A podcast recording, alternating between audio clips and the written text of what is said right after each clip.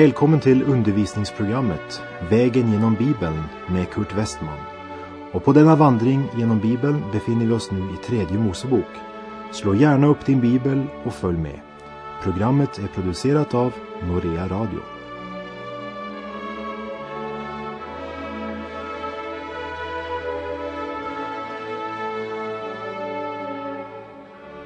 Vi avslutade det förra programmet med verserna 7 till 11 i tredje Mosebok 16 om de två bockarna som blev räknade som ett syndoffer. Den ene blev slaktad och den andra blev släppt fri. Han var fri från sin skuld i kraft av den slaktades blod. Och vi fortsätter nu i tredje Mosebok 16 och läser verserna 12 till och med 14. Sedan ska han ta ett fyrfat fullt med glöd från altaret som står inför Herrens ansikte och fylla sina händer med stött välluktande rökelse och han ska bära in detta innanför förlåten och rökelsen ska han lägga på elden inför Herrens ansikte så att ett moln av rökelse skyler nådastolen ovanpå vittnesbördet för att han inte må dö. Och han ska ta av tjurens blod och stänka med sitt finger fram till på nådastolen. Och framför nådastolen ska han stänka blodet sju gånger med sitt finger. Han ska ta glöd från altaret. Glöden till att tända denna eld skulle tas från brännofferaltaret som också är en symbol på Kristi verk på Golgata. Rökelsen är en bild på bönen och dess eld skulle alltså tändas med glöd från brännofferaltaret, det vill säga glöd från det fullbordade frälsningsverket. Med denna rökelse träder Aron in i det allra heligaste där den läggs på elden inför Herrens ansikte. Med andra ord, Aron ska träda fram inför Gud med ett bedjande hjärta som ska känneteckna den ödmjukhet som en Herrens tjänare måste präglas av. Men det allra viktigaste är att rökelsen symboliskt ska täcka syndaren som står inför Herrens ansikte så att han inte ska dö av att se den helige. För ingen kan se hans ansikte och leva. Vi läser verserna 15 till och med 19. Sedan ska han slakta folkets syndoffersbock och bära in hans blod innanför förlåten. Och han ska göra med hans blod som han gjorde med tjurens blod. Han ska stänka med det på nådastolen och framför nådastolen. Så ska han bringa försoning för helgedomen och rena den från Israels barns orenheter och överträdelser, vad det än må ha syndat. Och på samma sätt ska han göra med uppenbarelsetältet som har sin plats hos dem mitt ibland deras orenheter. Och ingen människa får vara i uppenbarelsetältet från den stund då han går in för att bringa försoning i helgedomen, ända tills han har gått ut. Så ska han bringa försoning för sig och sitt hus och för Israels hela församling. Sedan ska han gå ut till altaret som står inför Herrens ansikte och bringa försoning för det. Han ska ta av tjurens blod och av bockens blod och stryka på altarets horn runt omkring. Och han ska stänka blodet på det med sitt finger sju gånger och rena och helga det från Israels barns orenheter.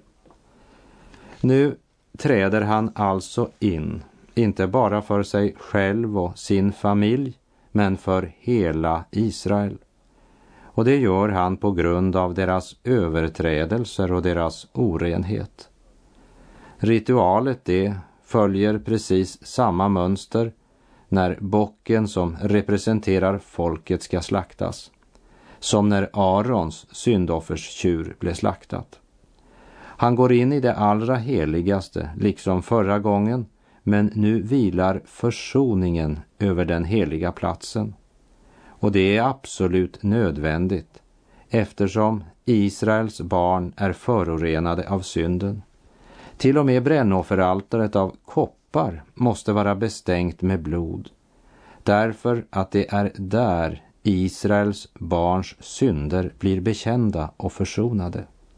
Altaret är förorenat på grund av folkets synd.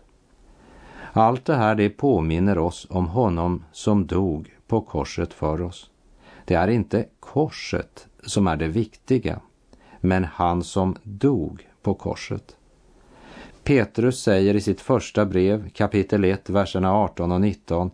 Ni vet att det inte var med förgängliga ting, silver eller guld som ni friköptes från det meningslösa liv ni övertagit från era fäder. Nej, det var med blodet från ett lamm utan fel eller fläck, Kristi dyrbara blod. Det visar det otillräckliga i blodet från tjurar och bockar. Och Hebreerbrevet 9.23 säger avbilderna av det som är i himlen måste alltså renas med sådana medel. Men de himmelska tingen själva kräver bättre offer. Jag tror att Jesus Kristus helt bokstavligt bar fram sitt blod i himlen som ett fullkomligt offer som han bar in i det allra heligaste som tabernaklet bara är en skuggbild av. Jag vet att det finns en del människor som inte tycker om att höra om blodet och som menar att en sådan bokstavlig tolkning är brutal och smaklös. Du ska lägga märke till att Paulus kallar det Kristi dyrbara blod. Och jag tror att Kristi blod ska vara där inför Guds tron i en ändlös evighet för att påminna oss genom evigheternas evigheter att vår frälsning betalades med ett enormt högt pris. Kristus utgav sitt blod på korset och sedan frambar han blodet som en försoning för dina och mina synder.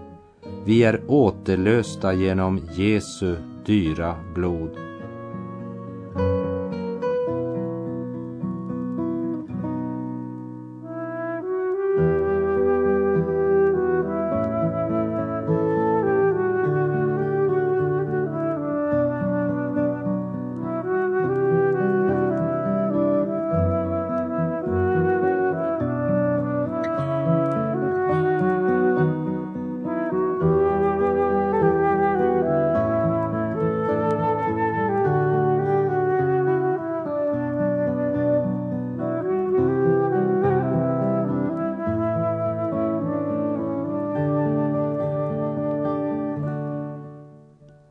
Tredje Mosebok 16, verserna 20 till 22.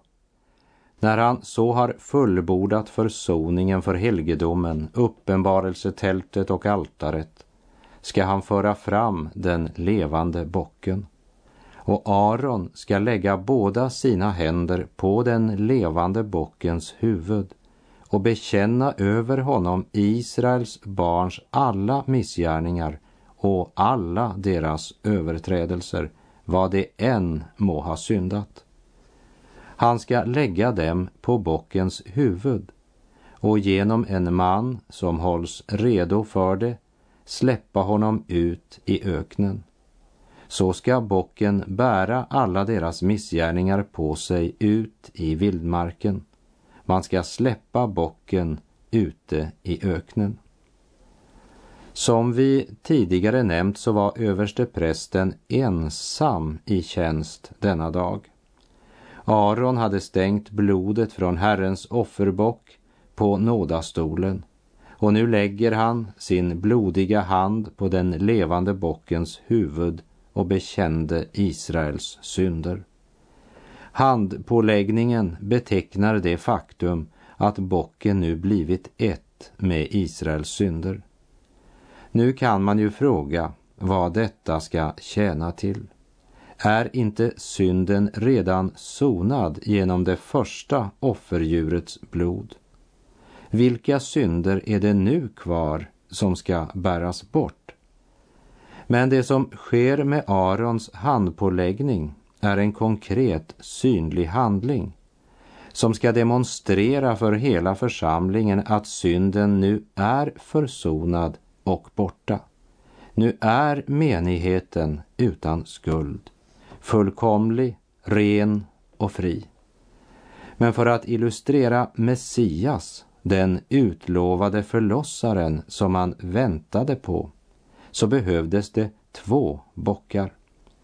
För den utlovade Messias, när han kom, då skulle han bära hela världens synder och överträdelser och sedan uppstå på tredje dag. För vi behöver en levande frälsare. Och profeten Jesaja uttrycker det så här i Jesaja 53.6. Men Herren lät allas vår missgärning drabba honom. Och i Andra Korinthierbrevet 5.21 läser vi Den som inte visste av någon synd, honom har han för vår skull gjort till synd, för att vi i honom skulle få den rättfärdighet som kommer från Gud. Det var just det som på ett synligt sätt gjordes klart för menigheten på den stora försoningsdagen. Därför behövdes det två bockar. För den offrade bocken blev inte levande igen. Och därför måste det, utom den bocken som blev slaktad, vara ytterligare en som levde. Därför att Messias, Kristus, skulle uppstå till liv och oförgänglighet. I Romarbrevet 5.10 står det Medan vi var fiender till Gud blev vi försonade med honom genom hans sons död. Hur mycket mer ska vi då inte bli frälsta genom hans liv, då vi nu är försonade? Det är detta som illustreras och förkunnas genom den levande bocken som släpps ut. Han har nu burit bort alla synder. Vad betyder den stora försoningsdagen för en kristen? Ja, också för oss är det en helig dag. När överste prästen lägger sin blodiga hand på bockens huvud så tänker jag på min Herre på korset.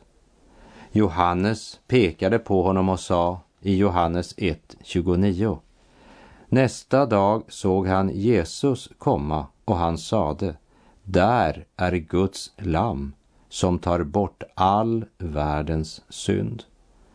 Och i Johannes första brev kapitel 1 och vers 7 säger han Men om vi vandrar i ljuset, liksom han är i ljuset, då har vi gemenskap med varandra och blodet från Jesus, hans son, renar oss från all synd. Tron omplacerar synderna. Kristus tar bort synderna och Gud kastar dem i glömskans hav. Vi kan säga om Kristus att han har genom sitt blod vunnit åt oss rätten att bli Guds barn. Åt alla dem som tog emot Jesus gav han rätt att bli Guds barn, åt dem som tror på hans namn. Av tack, o Jesus, att du mig givit både makt och rättighet att vara din. När jag dig äger, då har jag livet. Mig fattas ingenting, blott du är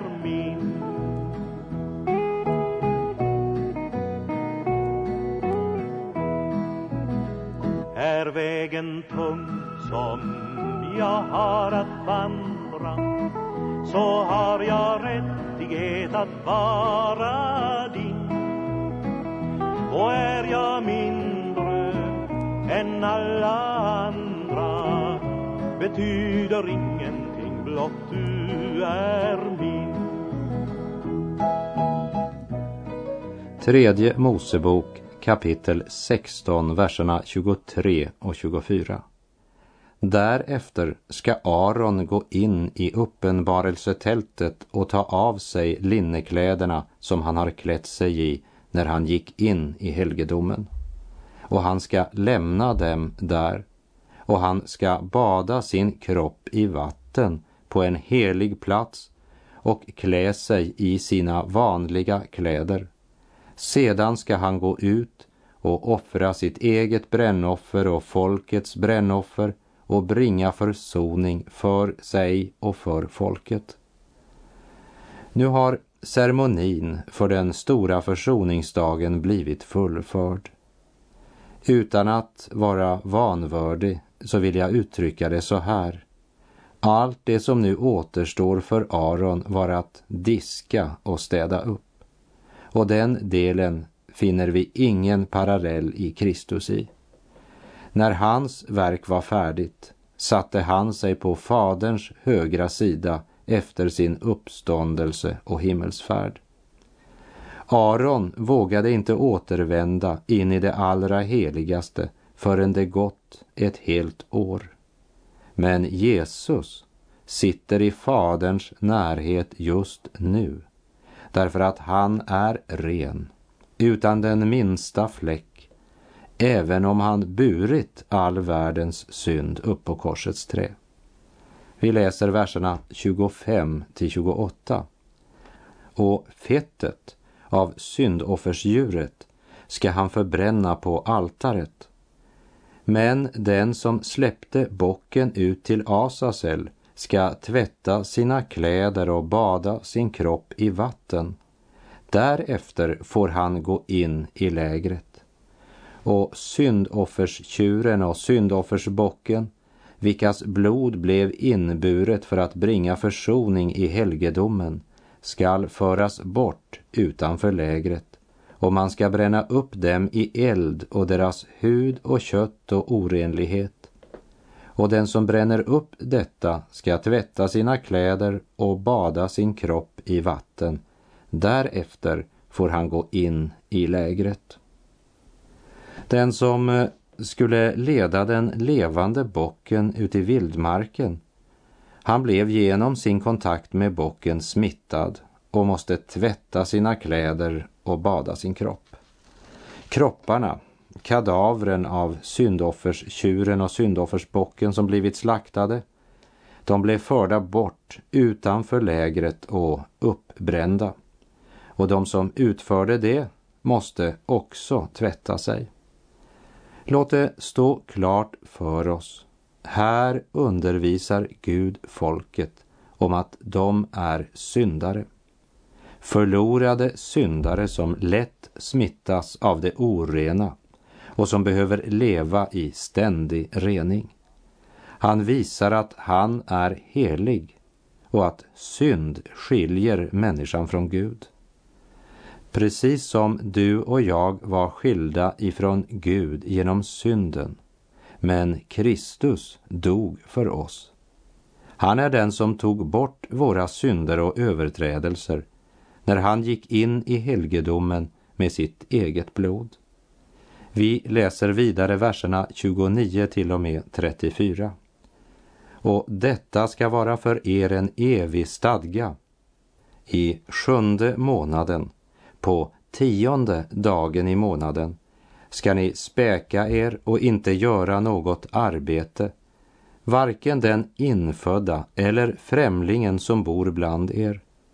Ty på den dagen ska försoning bringas för er till att rena er. Från alla era synder ska ni renas inför Herrens ansikte. En vilosabbat ska den vara för er och ni ska då späka er. Detta ska vara en evig stadga. Och den präst som har blivit smord och tagit emot handfyllning till att vara präst i sin faders ställe ska bringa denna försoning.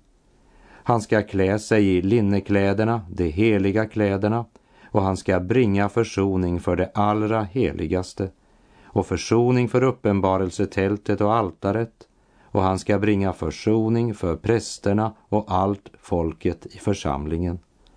Detta ska vara er en evig stadga så att försoning kan bringas för Israels barn till rening från alla deras synder en gång om året.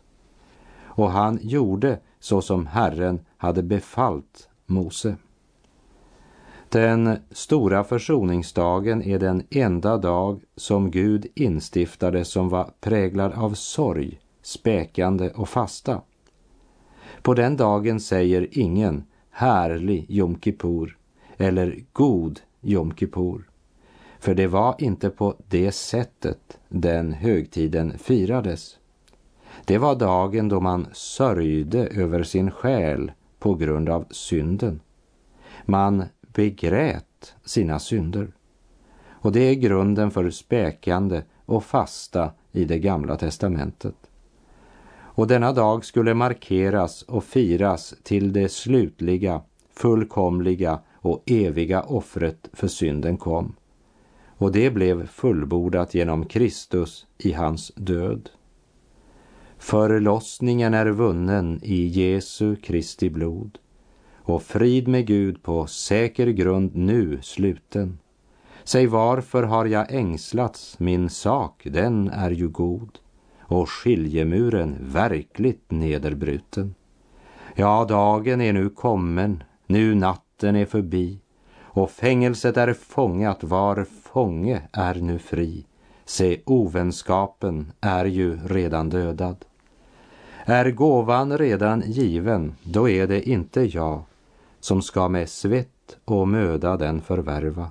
Har du och Gud i sonen till mig ett gott behag, då ska ju jag som barn ditt rike ärva. Och är du redan nådig, då kommer jag för sent, jag som i träldomssinne har tjänat dig och ment, att du till slut så skulle bli mig nådig. Man tjänar väl för daglön, men tjänar ej för arv. Att ärva är dock annat än förvärva. Är jag i dig fullkomlig, må ingen enda skarv av gammalt tyg min nya dräkt fördärva. Du ensam är rättfärdig, all min rättfärdighet är oren och befläckad som du, o Herre, vet. Vad ska min orättfärdighet då vara? Ack, Herren vare prisad som segern vunnit har, av egen kraft, ja, den visst aldrig vunnit. Sen blott den stora saken för mig blev riktigt klar, så mycket nöd med en gång har försvunnit. Vad rör mig världens vänskap, blott Herren är min vän. Vad är och hela jorden och hela himmelen i jämnbredd med min Jesus och hans kärlek? Ack, låt mig aldrig tycka att själv jag något är och låt mig aldrig trivlas i främlingslandet här men vänta glad i tron ditt sällamöte.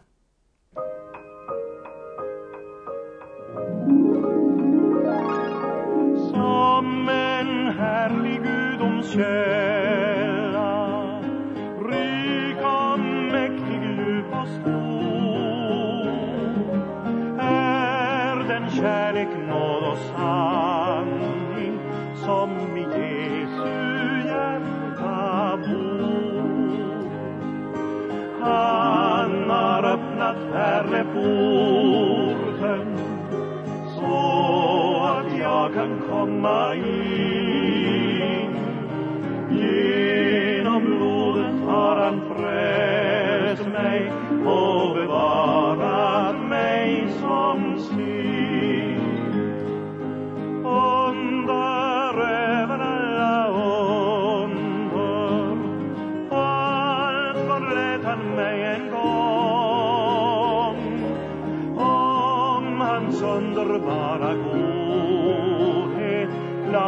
sjunger nu min sång.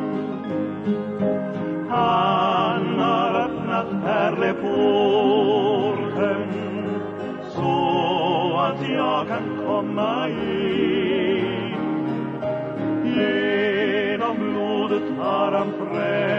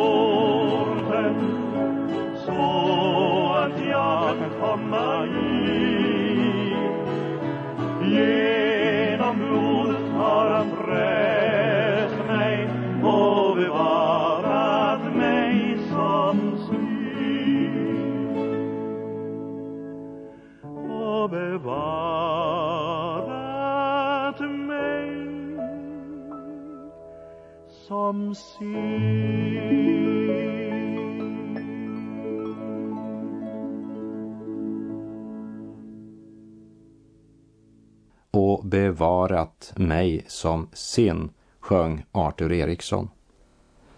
Jag är nu i den åldern att mitt huvudhår har blivit alldeles vitt. Jag var bara 19 år den gången jag kom till tro. Före det så förnekade jag både Gud och evighet. Men så kom det alltså en dag i mitt liv då det gick upp för mig att graven var inte det sista. Det var bara inkörsporten till evigheten. Jag nåddes av evangeliet, av kallelsen och fick uppleva att ta emot Jesus.